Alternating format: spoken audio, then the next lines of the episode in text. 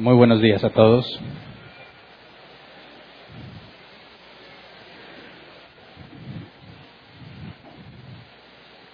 Hoy vamos a hacer un alto en nuestro estudio de fundamentos para reflexionar sobre estos ocho años que Dios nos ha concedido, trabajar juntos, permanecer como una congregación.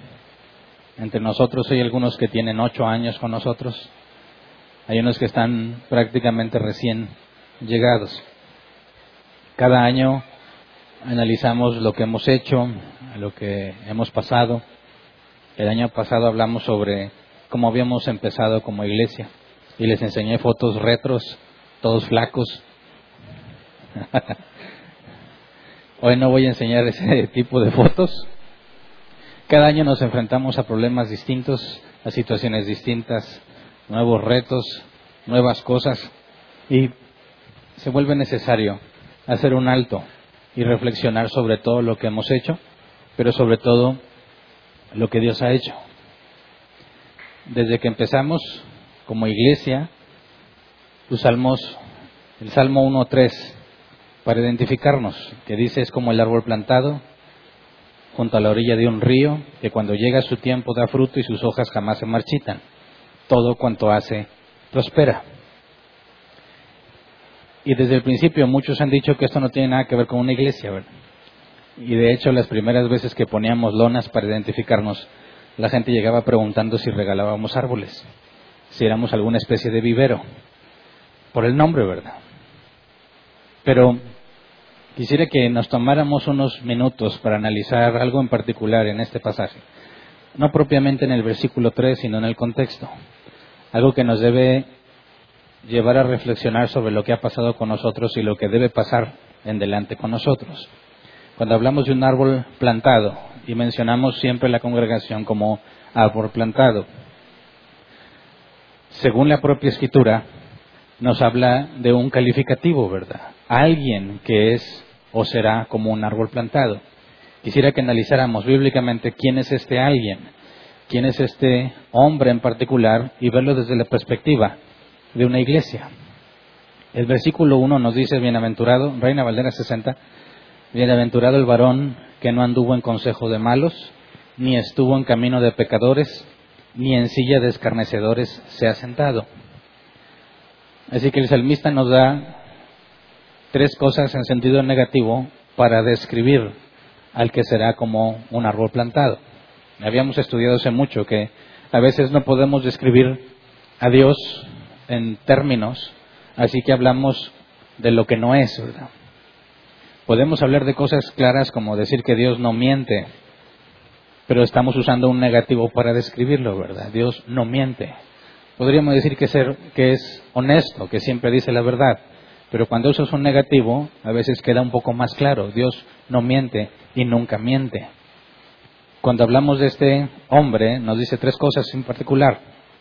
No sigue el consejo de los malos, no estuvo en camino de pecadores y no se sienta en silla de escarnecedores. Pero lo interesante aquí es que estos tres negativos son consecutivos. Uno te lleva al otro. Hacer el primero te lleva a lo segundo. Hacer lo segundo te lleva a lo tercero. Y según escritura, estos tres negativos identifican al que será como un árbol plantado. Ahora, hablando de nosotros como cristianos y como iglesia, y lees que no sigues el consejo de los malos, ni andas en camino de pecadores, ni te sientas en silla de escarnecedores, quizás los primeros dos son un poco más fáciles de comprender porque la palabra escarnecedor ya no la usamos, ¿verdad? Reina Valera 60, quizás en aquel entonces leías escarnecedor y decías, ah, sí, obvio. Ahora resulta complejo. ¿Qué es un escarnecedor? Pero sobre todo los primeros dos, no seguir el consejo de los malos. Nadie en su sano juicio seguiría el consejo de un malo, ¿verdad? Porque sabes que es malo. ¿Quién le haría caso a un malo que te aconseja? ¿Quién quisiera seguir el consejo de alguien que sabe que es malo? Nadie. Por eso cuando leemos que no sigue el consejo de los malos y no estuvo en camino de pecadores, en automático a veces los cristianos nos excluimos de estas personas pensamos que esto no nos va a pasar porque nosotros no andamos como los pecadores, no andamos en el camino de ellos. Es obvio, somos cristianos. Pero si lo leemos en el original, nos da un panorama mucho más amplio de lo que esto es y de cómo es que la Biblia te dice en este mismo salvo que se puede lograr el ser como un árbol plantado. Ese ha sido el propósito de nosotros en los últimos ocho años y va a seguir siéndolo. Así que debemos analizar exactamente a qué se refiere el consejo del malo, a qué se refiere el camino de pecadores y sentarse en la silla de escarnecedores en los términos bíblicos, porque estamos expuestos y quizás en este año muchos experimentamos algo de esto y no nos damos cuenta. Por ejemplo, cuando nos habla del consejo del malo, ¿qué es lo malo? ¿Qué es una persona malvada? Si tú lees BNBI te dice que no sigue el consejo del malvado. ¿Cómo identificas a una persona malvada? Normalmente cometemos el error de juzgar con anticipación a la persona según su apariencia, ¿verdad? Si ves a alguien con bata y estetoscopio, asumes que es un médico. Si ves a alguien todo tatuado y con ropa eh, propia de los que lidian en la calle, este es un delincuente. Entonces, cuando alguien te va a dar un consejo, ¿cómo puedes determinar si ese consejo es malo? ¿Cuál es el criterio? ¿Quién te lo dice? ¿Un médico? ¿Un médico es un hombre de bien? ¿Algún maleante con ropa que lo hace ver como maleante te va a dar siempre un consejo malo? Cuando estuvimos hablando hace poco en términos de lo que estábamos estudiando en fundamentos, dijimos que Tú no puedes rechazar como falso algo simplemente por la persona que te lo dijo. Y de un ejemplo, si un borracho te dice no tomes, ¿es malo su consejo? Dices, ¿qué me vas a decir tú si eres un borracho? Bueno, el hecho de que él sea un borracho no cambia lo falso o verdadero de lo que te está diciendo. No tomes es un buen consejo aunque te lo diga el más borracho de todos, ¿verdad? Es decir, la persona que está hablando no tiene nada que ver con lo falso o verdadero de lo que dice. ¿Me explico? Entonces, ¿cómo determinas si estás siguiendo un consejo malo? El consejo del malo no depende de cómo se ve la persona o la persona en sí, sino de determinar qué es bueno. No puedes saber lo que es malo si no has determinado lo que es bueno. ¿Y qué es lo bueno? Todo aquello que es conforme a la naturaleza de Dios. Conforme significa que está de acuerdo a, es de la misma manera que todo aquello que es de acuerdo, que está conforme a la naturaleza de Dios es bueno. Entonces, ¿qué es lo malo? Todo aquello que es opuesto a la naturaleza de Dios o que no va de acuerdo a la naturaleza de Dios. Entonces, ¿cuál es el consejo del malo? Si el bien, lo bueno, es lo que va de acuerdo a Dios, y hablas de un consejo, un consejo bueno es aquello que está de acuerdo a Dios. ¿Cómo conocemos a Dios? No estoy hablando de experiencias sobrenaturales. Todos tenemos la revelación de Dios. La general, que la encuentras en la naturaleza, en tu conciencia, y la especial cuando lees la Biblia. Ahí está todo lo que Dios es. Lo que sabemos de Dios está allí. ¿Qué hace que un consejo sea malo? Que no se ajuste lo que ahí dice. Podemos resumir en pocas palabras. El consejo del malo es aquel consejo que no va de acuerdo a la escritura. Y ese consejo te lo puede decir una persona muy respetable o un delincuente. Y quien te lo dice no altera la verdad de lo que dijo. ¿Verdad? Lo peligroso es que asumimos que la persona con la que estamos hablando, por lo que creemos de esa persona, eso hace verdadero lo que dice. Así que es muy fácil recibir un mal consejo de personas que consideramos buenas. Eso es lo que hace peligroso las personas que parecen buenas. Por eso nuestra forma de determinar si estamos siguiendo un consejo malo o no no depende de la persona que te lo dice, sino de en base a qué está dicho.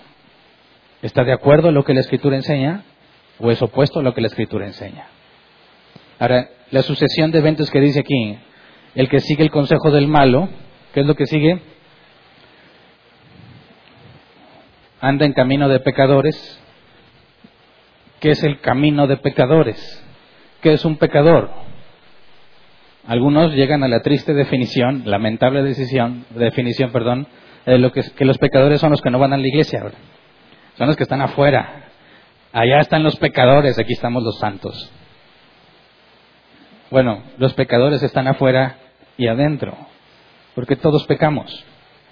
Cuando hablo de pecadores, aquí la palabra hebrea, kada, se traduce como errar al blanco. Entonces, ¿cuál es el camino del pecador? ¿Mm? No necesariamente las cosas que consideramos totalmente inmundas o descaradas, ¿verdad?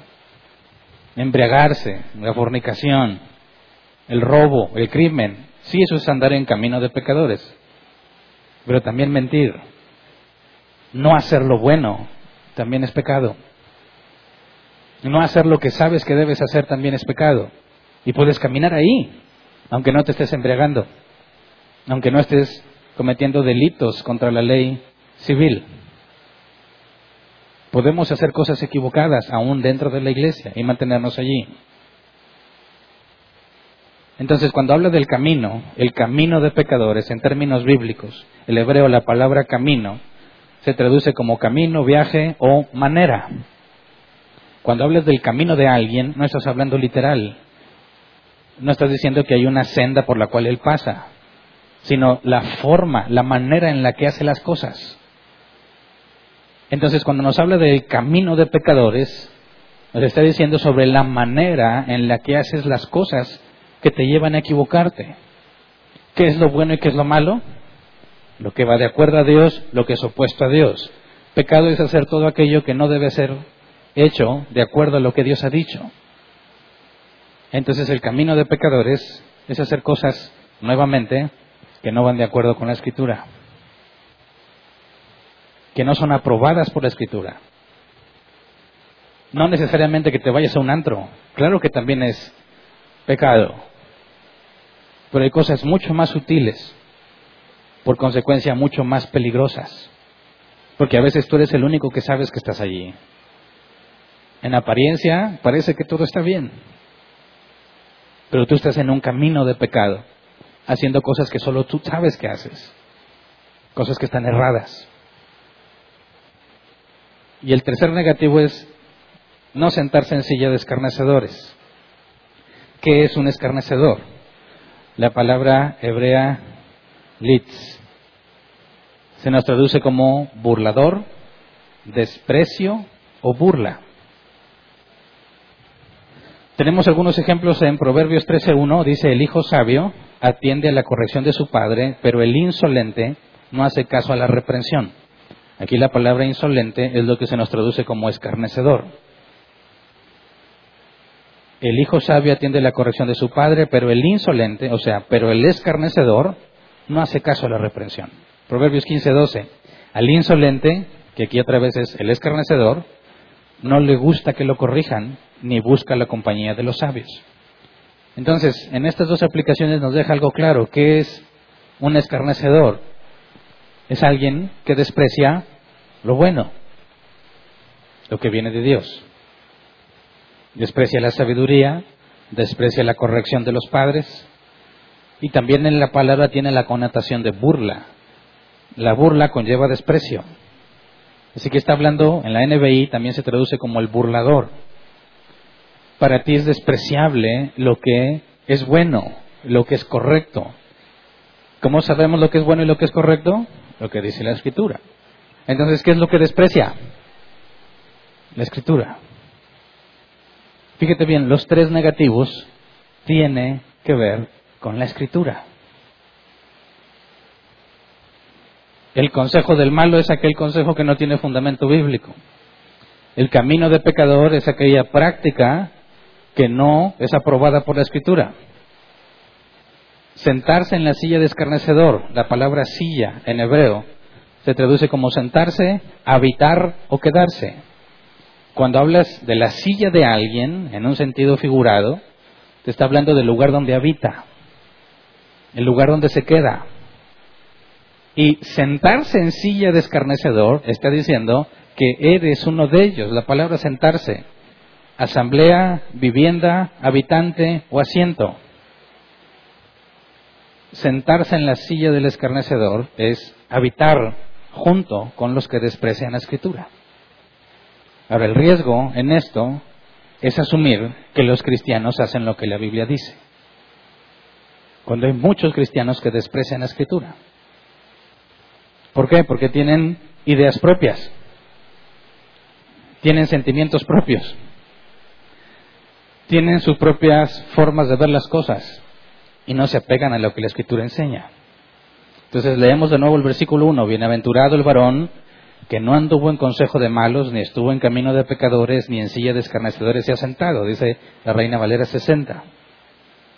Está diciendo en pocas palabras, bienaventurado el que no toma un consejo sin fundamento bíblico. Bienaventurado el que no hace cosas que la Biblia no soporta. Bienaventurado el que no desprecia la escritura. Está sentado totalmente en lo que Dios ha dicho, que eso es lo único que podemos saber acerca de Dios, lo que Él ha dicho de sí mismo.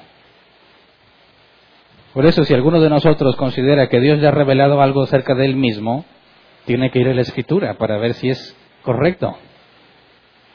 Sin la escritura no tienes parámetro de lo que es bueno y lo que es malo, y no estoy hablando solamente de asuntos en cuestión de fe o religión. En la vida cotidiana de nuestra sociedad, si no está definido lo que es lo bueno, no puedes saber lo que es malo. Para nosotros, desde la perspectiva bíblica, si no tomas lo que la Biblia dice como autoridad como guía, eres incapaz de detectar lo que es malo. Entonces, ¿qué hace que alguien sea como un árbol plantado? ¿Qué hace de la escritura? Todo. Pero todo empieza con una sola cosa. Si estos tres negativos son sucesivos, si tomas un consejo del malo, ¿a dónde vas a ir al ponerlo en la práctica? al camino del pecador, la manera en que los que se equivocan hacen las cosas. Y si haces esas mismas cosas, ¿qué sigue? Te conviertes en un escarnecedor, tú mismo desprecias la escritura. Todo empieza por atender un consejo que no es bíblico. Estamos expuestos a eso todos los días todos los días. La gente te dice su opinión, lo que deberías de hacer, lo que no deberías de hacer. Algunos les crees, algunos no, pero te aseguro que en la mayoría de los casos no te basas en la escritura para saber si debes hacerlo o no, sino depende de quién te lo dijo. Muchas veces he escuchado personas que dijeron, yo seguí el consejo del que era mi pastor. Eh, pero ¿por qué si no es bíblico? Pues porque es el pastor. Otras personas han dicho, yo hice lo que mis papás me enseñaron, pero eso es incorrecto a la luz de la escritura, pero eran mis papás. Algunos más graves dicen que lo que su novio o su novia le dijo, lo que los amigos le dijeron. Todas las decisiones que tomamos tienen que tener una razón del por qué consideras que debes hacerlas. El consejo de quién lleva prioridad el consejo de Dios. La escritura dice que debemos predicar todo el consejo de Dios. Siempre la base para determinar si algo es válido o no, si algo es correcto o no, si una acción es correcta o no, tiene que ver con la escritura. Entonces, como iglesia, ¿cómo le hacemos para cumplir lo que nos hemos propuesto desde que empezamos? Ser como un árbol plantado que es lo que más debemos cuidar sobre todas las cosas. Claro que debemos cuidar en no andar en camino de pecadores, en no sentarnos en silla de escarnecedor. Pero para no sentarme en silla de escarnecedor, debo cuidar no caminar en camino de pecador. Para no caminar en camino de pecador, debo asegurarme de seguir un consejo siempre y cuando tenga fundamento bíblico. Ahí está la clave. Si cuidas eso, te mantienes alejado de las otras dos. ¿Verdad? Es común que cuando tú trates de apegarte a lo que la escritura enseña, te digan, ay, para ti todo es Biblia. No todo es Biblia, Hernán. No uses la Biblia para todo. ¿Dónde quedó el mover del Espíritu? Entonces, ¿cómo? ¿Acaso el mover del Espíritu será contrario a la palabra? Si es el mismo Espíritu Santo que inspiró a los que le escribieron. ¿Puedes decir que alguien es una buena persona si lo que hace no es bíblico? ¿Debes tener una buena opinión de alguien cuando ese alguien desprecia la palabra? Sin embargo, hay muchos cristianos así. Es impresionante que congregaciones enteras se dicen cristianas y desprecian la escritura. Hacen lo que dice que no hagas. Y lo que dice que hagas, no lo haces. Así que como iglesia, no podemos decir que lo que hacemos, lo hacemos porque así lo creemos, así lo sentimos, así lo consideramos, así se nos reveló. Nada de eso sirve. Lo que hacemos debe ser dicho porque así dice. ¿Me explico? Al momento en que haces algo que no tiene sustento bíblico, empiezas a acercarte al camino de pecadores. Una simple desviación. Hacer algo porque creemos que eso es lo mejor. Porque consideramos que eso sería lo más apropiado. Porque vimos que otros lo hacen. No, eso nos va a destruir porque de manera imperceptible empiezas a andar el camino del que se equivoca. Hablamos de pecador y decimos, uy, los pecadores. Andamos el camino de los que no lo hacen bien. Y no estoy hablando del mundo. Estoy hablando de muchos que tratando de hacer lo que Dios quiere según su, su creatividad, o su propia conclusión se han despegado de los caminos bíblicos. Así que como iglesia, ¿qué es lo que más debemos cuidar en todo lo que hacemos como iglesia? Que lo que hacemos tenga sustento bíblico. Si descuidamos esa parte, empieza el principio de nuestra destrucción. Nos veremos como la iglesia en la Odisea, que Jesús dice, aquí estoy a la puerta y llamo. Ese no es un incrédulo que va a aceptar a Jesús como Señor y Salvador. Es una iglesia que ha dejado afuera a quien le llaman Señor.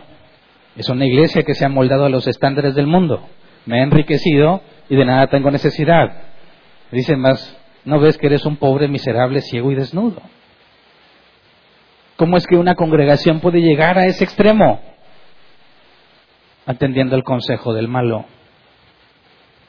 al consejo de aquel que no le importa, no le interesa fundamentarse en la escritura en todo lo que hace. Entonces, si sabemos lo que no debemos hacer y dónde nos enfocamos como prioridad, ¿cómo podemos lograrlo? ¿Cómo le hacemos para asegurarnos que lo que hacemos tenga sustento bíblico? Cómo nos cuidamos unos a otros como iglesia. Esto también aplica en lo individual, en tu vida personal. No hagas nada que no tenga sustento bíblico, sustento bíblico. No sigas el consejo de alguien que no toma la Biblia en cuenta. Tienes que tener la evidencia de que eso que se te está pidiendo hacer o que se te aconseja hacer está respaldado por la Escritura. Individualmente quizás tiene mucho más sentido, pero cuando hablamos de una congregación de muchas personas que tienen manera de pensar distinta, que tienen tras eh, trasfondos distintos, tienen experiencia distinta. Nos ponemos a trabajar juntos. ¿Cómo nos aseguramos de que siempre hagamos un alto y revisar que lo que hacemos es bíblico? El versículo 2 nos da la respuesta, Salmos 1.2. Dice, sino que en la ley de Jehová está su delicia, y en su ley medita de día y de noche. Meditar de día y de noche es la consecuencia de qué? De que es una delicia. Pero ¿cómo le haces para que la escritura se convierta en una delicia? Eso es algo que tú no puedes hacer. es algo que nosotros no podemos hacer. ¿Qué nos está diciendo este pasaje? El que no anda en consejo de malos, el que no anda en camino de pecadores, el que no se siente en silla de escarnecedores, ese no hace eso porque se deleita en la ley. ¿Cuál ley? ¿La ley de Moisés? No, la palabra ley aquí es la palabra hebrea Torah. Dirección, instrucción, ley. La ley de Jehová se puede traducir la instrucción de Dios, la dirección de Dios. ¿Cómo eres instruido, dirigido por Dios? Por medio de la palabra. Si alguien te dice, Dios dijo, Dios me dijo que tú esto y tú el otro, no te atrevas a creerlo sin filtrarlo por la palabra. Dios me dijo que te va a bendecir, bueno, la Biblia dice ¿eh? que todo obra para bien aquellos que conforme a su propósito fueron llamados. Eso no es una revelación, será un recordatorio de la palabra. Pero si alguien te dice una cosa que no tiene sustento bíblico, no lo creas, no importa quién te lo dijo.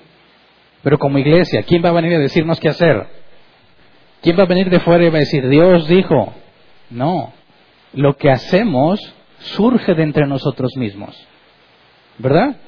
De los propios dones, las ideas que tenemos, los planes que se tienen, tenemos distintas áreas de servicio, planean, diseñan lo que van a hacer. ¿De dónde viene el consejo malo en una iglesia? De nosotros mismos. Al no tener cuidado de filtrar lo que creemos, lo que pensamos, lo que consideramos con la escritura. El peligro está en nosotros mismos. Pero ¿cómo le hacemos para evitarlo? Bueno, lo que dice aquí, en la ley de Jehová, en la instrucción de Dios está su delicia. Y lo que el hebreo dice así es, delicia. Medita en esa instrucción día y noche. La delicia es algo que nosotros no podemos generar. ¿Verdad? Es algo que solo Dios puede hacer. Pero meditar día y noche en su palabra, eso sí es algo que nosotros debemos hacer. Pero surge a consecuencia de lo primero. Fíjate bien, nos da tres negativos sucesivos. Y luego nos da la clave, la delicia en la palabra del Señor. Te lleva a meditar día y noche. Entonces, quisiera que pensáramos, y recordáramos, dependiendo del tiempo que tienes que estás uh, congregándote con nosotros, en qué nos hemos enfocado desde que empezamos como iglesia. ¿Cuál ha sido la máxima prioridad de nosotros como congregación? ¿Cuál es el evento principal cuando nos reunimos? ¿Cuál es la razón para venir a congregarse? Estudiar la palabra. Ninguna otra cosa. Ocho años. Nos reunimos y me sorprende que hace bastante calor y la gente viene. Hace mucho frío y la gente viene. Hay eventos importantes seculares, partidos de fútbol, no sé, y la gente viene. ¿A qué vienes? No te profetizamos en el sentido que muchos usan la profecía. No te declaramos bendiciones. No te prometemos que te va a ir bien. A nadie le sobamos el lomo, como decimos en México. ¿Por qué vienes? ¿A qué vienes? A estudiar. ¿Por qué dijiste, por qué decidiste venir aquí? Por la palabra. ¿Qué hace que cada vez más entre nosotros haya personas que vienen a estudiar? ¿Qué hace que una persona aguante dos horas, tres horas escuchando sobre la Biblia. ¿Qué hace que las personas quieran hacer eso?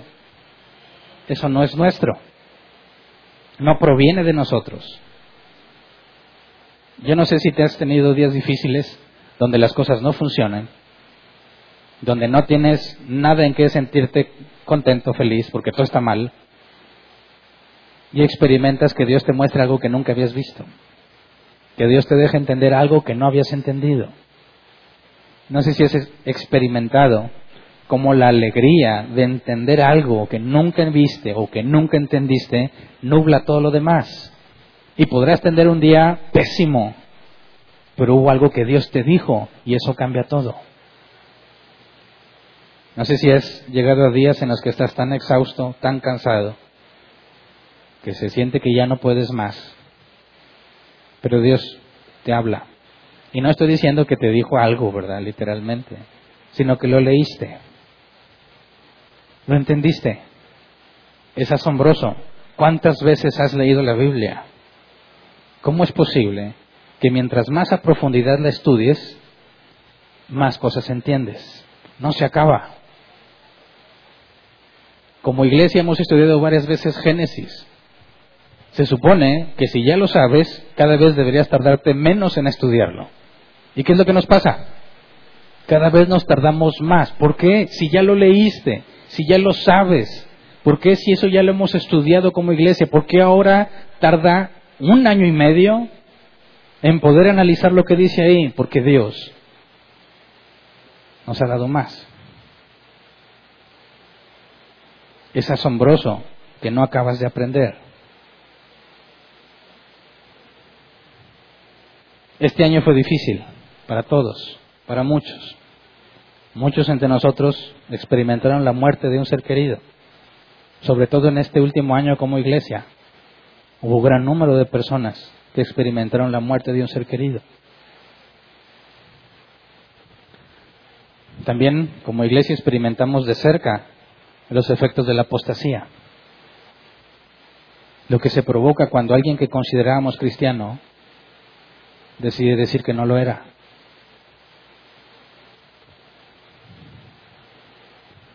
Este año también vimos cosas interesantes entre nosotros cuando decidimos crear más áreas de servicio. Se crearon nuevas áreas de diaconado. Se crearon nuevas áreas de staff en este último año, como nunca antes en la historia de esta congregación, tenemos más gente con responsabilidad.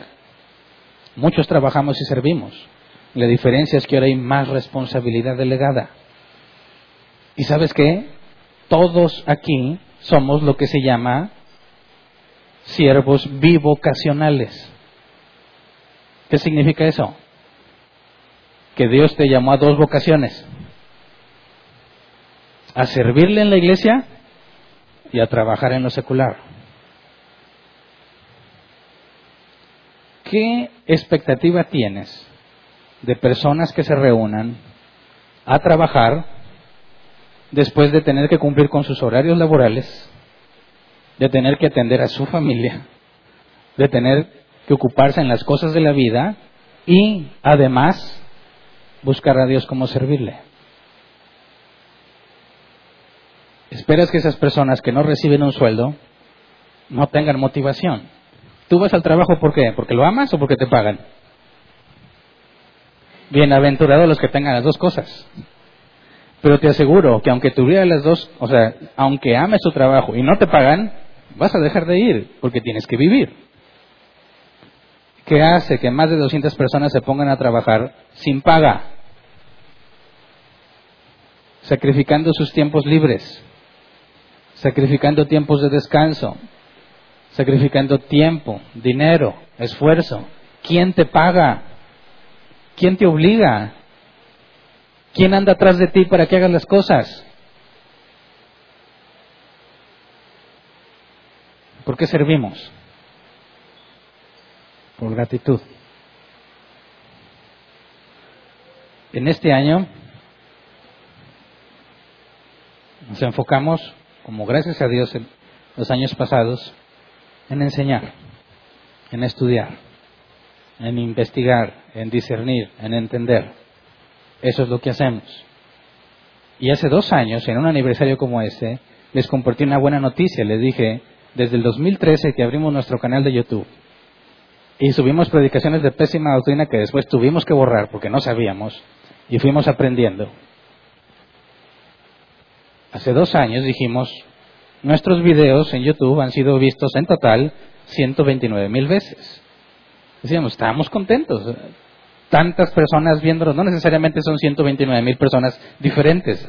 Muchos ven el video una y otra y otra vez, ¿verdad? Estoy hablando de la cantidad de veces que se ha visto alguno de los videos. El año pasado, justo en el aniversario, empezamos las transmisiones en vivo, ¿verdad? Por primera vez. En lo que va del año, se ha triplicado la cantidad de vistas comparado con todo lo que llevábamos del 2013 al 2017. 400 mil veces, nada más en este año pasado, han sido vistos los videos. Según YouTube, son 11 millones de minutos invertidos viendo los videos. 11 millones de minutos. ¿Sabes? No pagamos un solo peso en publicidad. Nunca nos hemos hecho publicidad.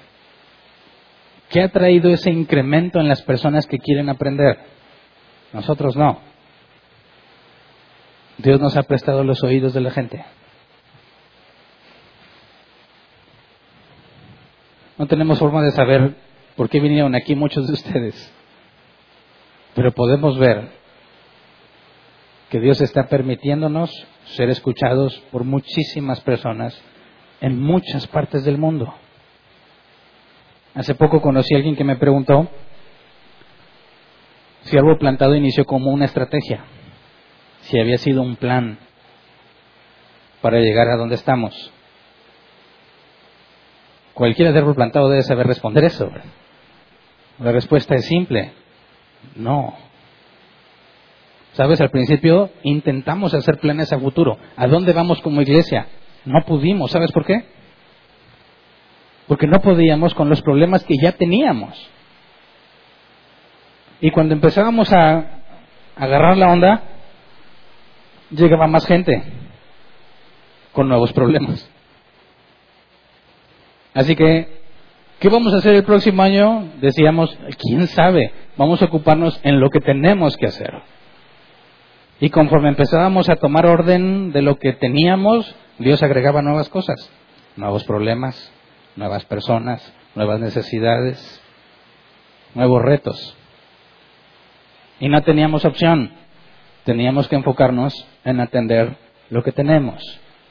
Y año tras año eso es lo que ha sucedido. ¿Por qué crecemos? Porque Dios no ha dejado de traer gente. ¿Quién sabe? Yo no lo he buscado. ¿Ustedes? No salimos a volantear. No pagamos promoción, avisos o anuncios en redes sociales. No hacemos campañas de evangelización. ¿Qué hace que lleguen personas que nunca conocieron de Dios? O que conocían a Dios pero tenían pésima doctrina. Nosotros no. Nosotros nos hemos enfocado en cumplir con lo que se nos dio con decirle a Dios, estamos luchando por poner orden en todo lo que tenemos. Y sabes, si oye feo, pero a veces, honestamente les confieso, muy dentro de mí he dicho, Señor, por favor, ya no traigas a nadie. Dame tiempo. Apenas empezamos a ajustarnos y salen más cosas. No acabas. No sé si te ha pasado que tú dices, ya voy a terminar, ya voy, y salen más cosas. Y sientes que te estás acercando y salen más cosas y más cosas y más cosas. Así que la respuesta es simple. ¿Hubo alguna estrategia? ¿Algún plan? ¿Algún método? Sobrevivir. Esa ha sido la estrategia. En la historia de árbol plantado hemos enfrentado crisis económicas fuertes. ¿Tú crees que podríamos invertir en publicidad? No hay. No hay para hacer más. Bueno, ¿qué hacemos con lo que tenemos? Ese ha sido el enfoque y mientras más tiempo pasa, más claro queda en mi mente. ¿Sabes? Bíblicamente hablando de nada sirve angustiarme por lo que viene. Jesús dijo, cuando oren, digan, danos hoy nuestro pan de cada día. hoy, para hoy. No dijo, Señor, dame el pan de la semana que viene o de la quincena, para sentirme seguro, para sentir que tengo control, para sentir que tengo las cosas en orden. No, Dios se ha encargado de que no tengamos esa sensación de control ni de orden. Porque sabes qué, yo espero que tú concluyas igual que yo, ninguno de nosotros somos lo que deberíamos ser. ¿Verdad? Yo no soy lo que debería ser. Tengo muchos errores que no debería tener. Caigo de maneras que no debería caer. Y yo espero que tú también te des cuenta de eso. De mí y de ti. Si Hernán, caes de maneras que no deberías de caer. ¿Cuál es la razón por la cual Dios sigue trayendo gente? ¿Qué estamos haciendo bien? Nada. Nada. Ni siquiera a siervo inútil llegamos. Dios nos ha mantenido conscientes de nuestros errores. Y esa es la clave, y eso es lo asombroso, porque el poder de Dios se perfecciona en la debilidad. Sabes, no podemos analizar lo que pasa con nosotros tratando de encontrar la razón. Lo único que podemos ver es lo que Dios ha hecho en nosotros. Y una clara práctica consistente desde que empezamos. No lo sabemos todo. Hay muchas cosas demasiadas que ignoramos. Todos deberíamos saber mucho más de lo que sabemos. Sin embargo, hasta donde entendemos, hasta donde sabemos, hemos incluso discutido entre nosotros mismos para asegurarnos de hacer lo que la Biblia dice. Al menos tener la conciencia limpia de que lo que hacemos, hasta donde entendemos, tiene una razón bíblica. Creo yo que si vamos a hacer un árbol plantado junto a corrientes de aguas, la base está en reconocer que si meditamos y venimos y estudiamos y nos esforzamos y nos alegramos por entender, es porque Dios lo ha convertido en una delicia no proviene de nosotros.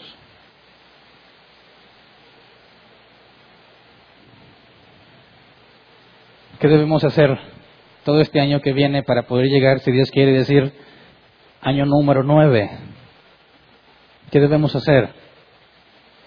Meditar de día y de noche, estudiar, porque Dios ha hecho de eso una delicia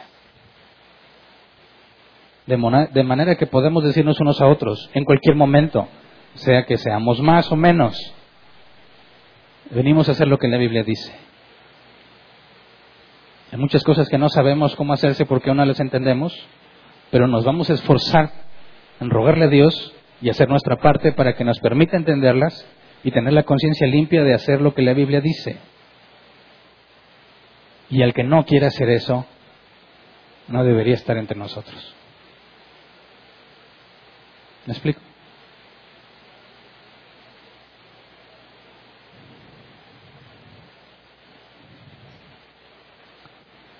Esta celebración no es para nosotros, ¿verdad? Celebramos a Dios por ocho años de misericordia. En especial, en lo personal, en toda la historia que tengo en árbol plantado, este ha sido el año más difícil para mí.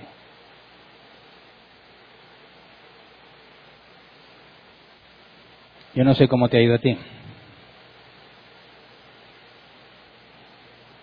Pero a pesar de eso puedo decir que Dios ha sido fiel. Hasta aquí. Y según su promesa, siempre será fiel porque no puede negarse a sí mismo. Hay muchos entre ustedes con los que he trabajado junto a ustedes o para ustedes. Pero hay muchos otros que nunca he trabajado con ellos. Sí para ustedes, pero no con ustedes. Hay muchos que están sirviendo y yo no he servido al lado de ellos. Mientras más somos, más difíciles que eso pase. Sin embargo, las cosas se hacen. A mí me da orgullo ver que alguien entre nosotros se esfuerce por hacer las cosas lo mejor que puede. Que alguien se quede tarde para terminar lo que se comprometió a terminar. Que alguien se equivoque y reconozca que se equivoque y pida perdón. Que alguien automotivado quiera hacer las cosas usando el don que Dios le dio, sin que yo tenga que ir a decirle que las haga.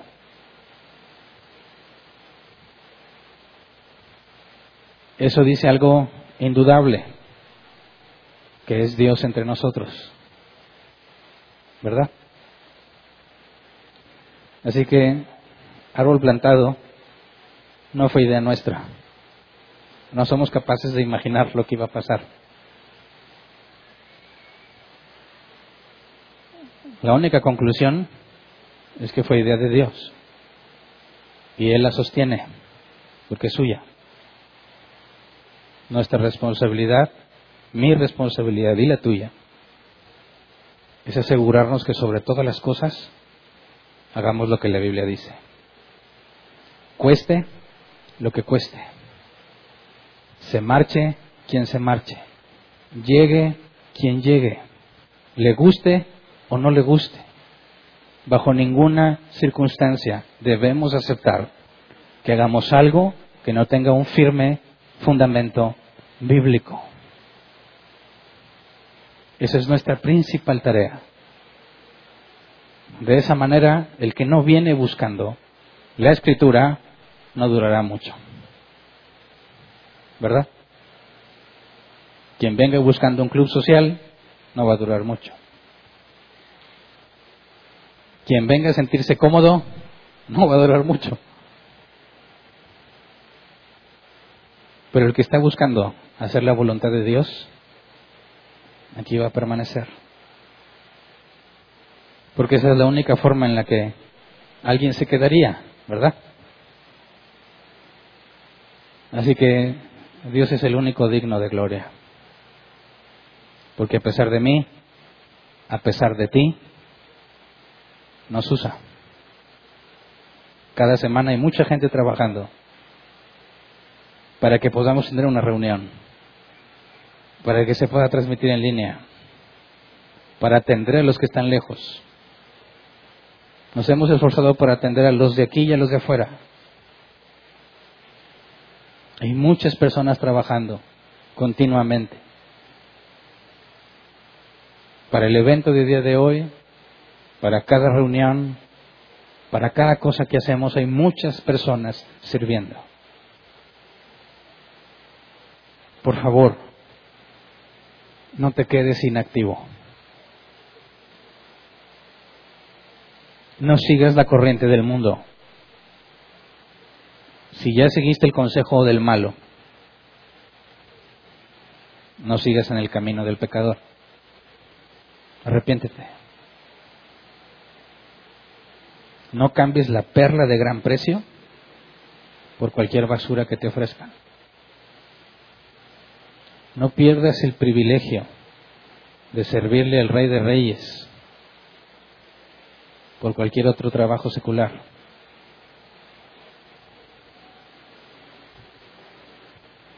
Un día lo veremos tal cual es. Un día recordaremos todos estos días. Según su fidelidad, nos dará un hombre nuevo, un cuerpo nuevo. Recordaremos todo esto no con llanto, ni con tristeza, ni con dolor, sino con alegría. Un día celebraremos todos juntos, no nada más los de esta congregación, sino con los hijos de Dios en todo el mundo. Y diremos, Dios fue fiel, Él nos sostuvo, Él nos llamó, Él nos santificó y Él nos glorificó. Él es el único que merece la gloria, ¿verdad? Así que vamos a ponernos de pie y vamos a orar.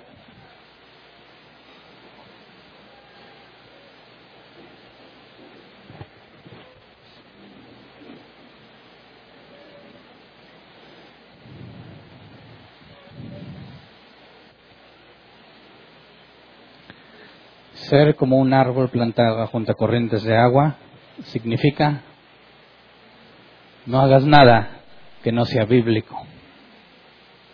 ¿Verdad? Estudia y medita todos los días. Hagámoslo juntos. Ayudémonos unos a otros, evitando que se hagan cosas sin fundamento.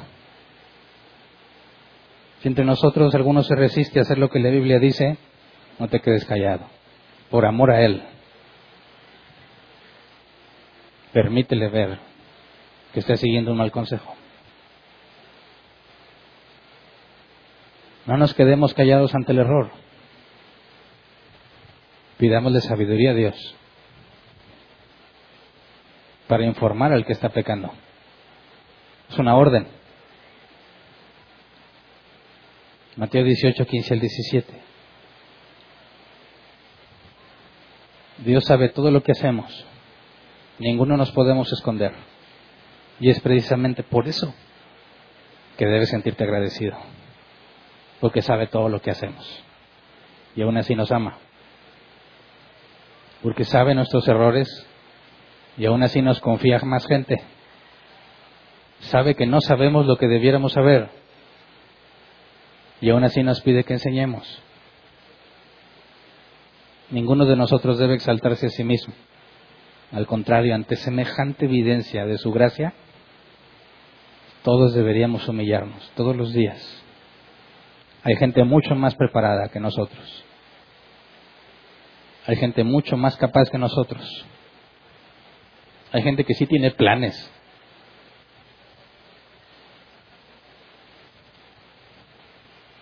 Pero le plació usarnos a nosotros. ¿Qué vamos a hacer al respecto? Entregarnos por completo. Poner en orden nuestras vidas para poder hacer lo que Él nos pide. Poner en orden nuestra familia. Administrar bien nuestros tiempos. Corregir lo deficiente. Pedir perdón si hemos ofendido. Levantarnos y seguir perseverar. Él nos ha dado todo. Nos ha dado más, mucho más de lo que podemos comprender. Así que vamos a orar para darle gracias. Para ninguno, para que ninguno de nosotros piense que estamos creciendo por algo que hacemos, excepto estudiar la Biblia, ¿verdad? Y ser fiel a su palabra. Fuera de ahí es gracia de Dios. Necesitamos que pongas tus dones al servicio de los demás. Necesitamos que sirvas. Necesitamos que hables. Necesitamos que te involucres. Necesitamos que sacrifiques cosas para Dios, por tu bien y por el nuestro. Porque fue Dios quien diseñó que los dones que te dio me van a edificar a mí. Y que los dones que Él me dio te van a edificar a ti. Y si tú no sirves, me perjudicas. No me estás dando lo que Dios dice que debieras darme. No me estás edificando con los dones que Él te dio. Necesitamos de todos. Porque las cosas que nos faltan, no nos faltan porque Dios no nos las ha dado. La Biblia dice que Él suple todo de acuerdo a sus riquezas en gloria. Las cosas que nos faltan es porque no las has hecho. Nos falta servicio, nos faltan dones, nos faltan ministerios. Y los tenemos. Pero es necesario que hagas tu parte.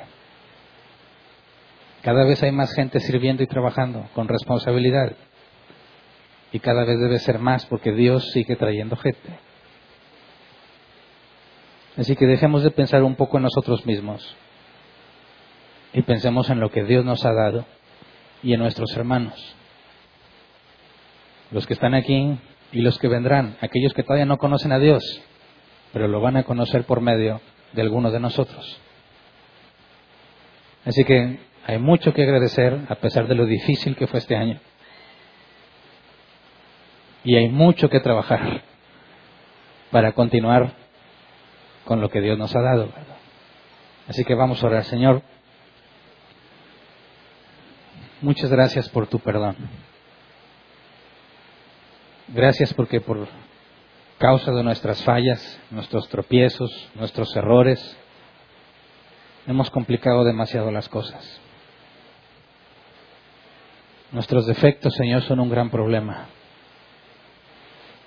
Nuestra negligencia, nuestra falta de interés.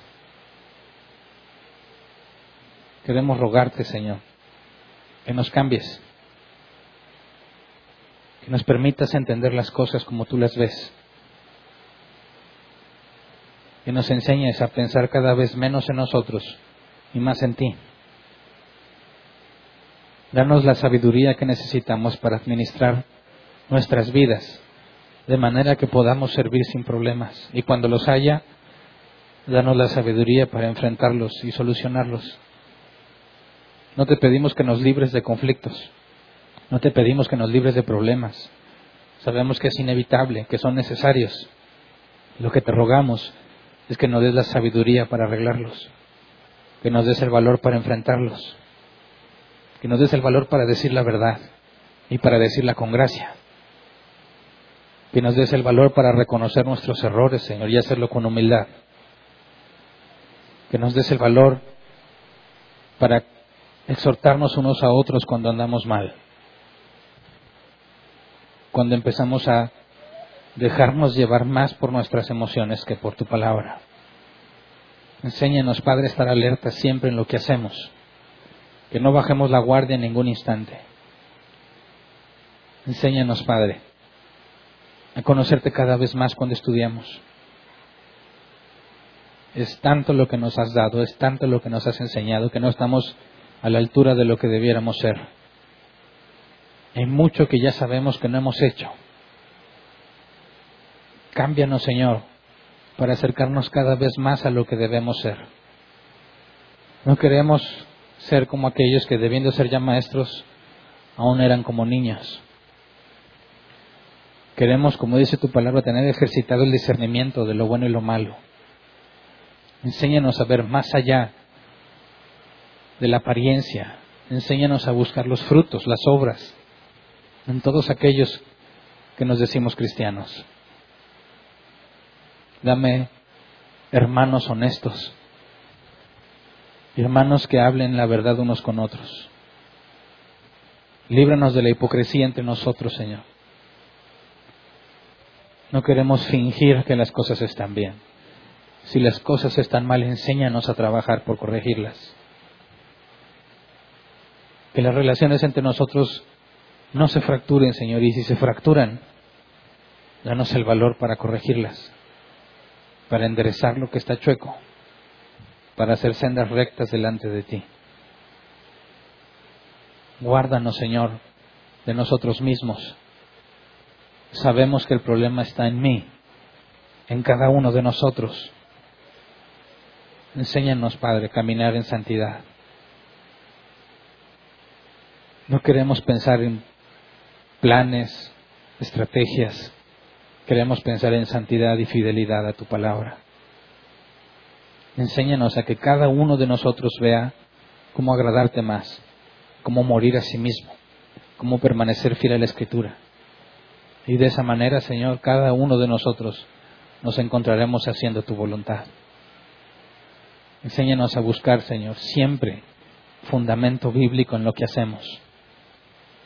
A no arrastrarnos unos a otros o permitir que seamos arrastrados por emociones, por sentimientos, por modas. Enséñanos, Padre, a permanecer firmes en tu palabra, pase lo que pase. A tener el valor de plantarnos firmemente y soportar lo que venga con tal de no movernos de tu palabra.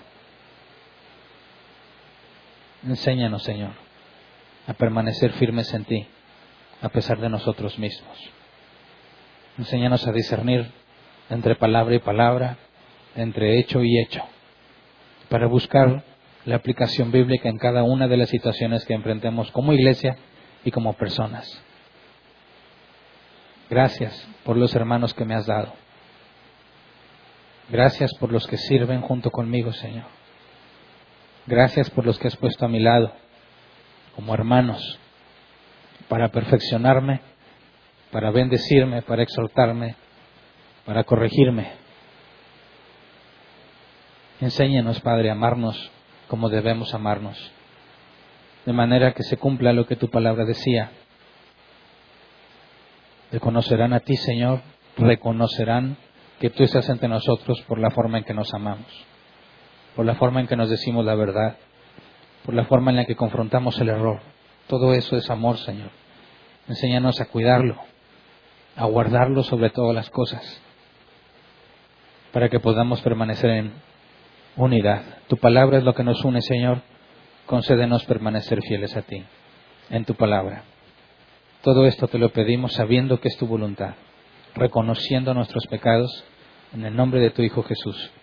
Amén. Pueden sentarse.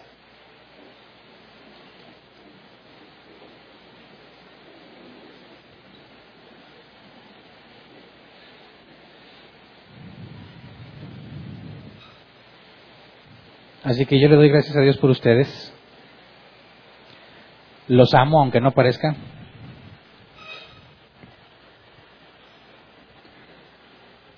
Y como cada año, queremos tomar un tiempo para que todos los que se hicieron miembros desde el aniversario pasado a este día, todos los que hicieron el compromiso por vivir la vida cristiana, por apegarnos a la escritura, por poner a servir sus poner sus dones al servicio de los demás, por apegarse a la disciplina que enseña Jesús en la Escritura.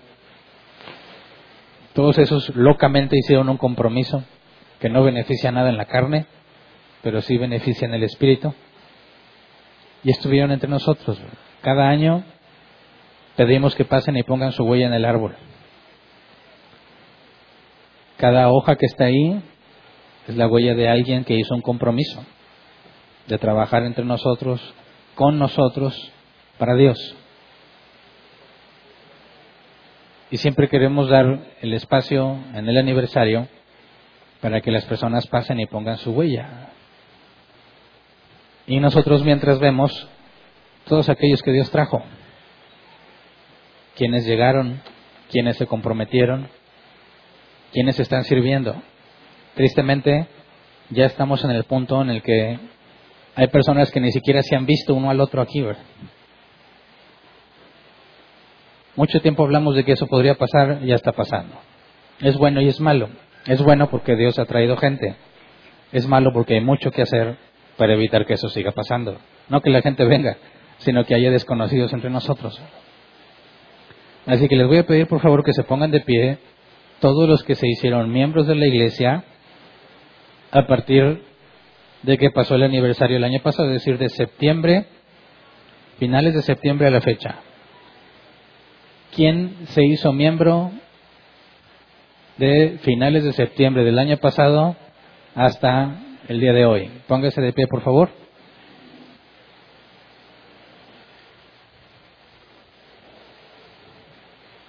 Muy bien. Les voy a pedir por favor que se acerquen a esta escalera para que pasen de frente y pongan, ah, del otro lado, que pasen de aquel lado, ya decía yo, para que se preparen a poner su huella y mientras se preparan y por razón de lo que sigue, nos vemos en la necesidad de despedir a los que nos acompañan en línea. Ya muchos han preguntado por qué no continuamos con la transmisión, por qué no iniciamos la transmisión desde el tiempo de alabanza, y es por falta de equipo, es decir, no tenemos los equipos necesarios para conectar eh, los dispositivos de audio y que puedan escucharse en la grabación. Bueno, esperamos que Dios provea para ese tipo de cosas. Por lo pronto nos vemos en la necesidad de terminar la transmisión en línea y espero que nos acompañen el próximo miércoles para retomar nuestros estudios normalmente. Gracias.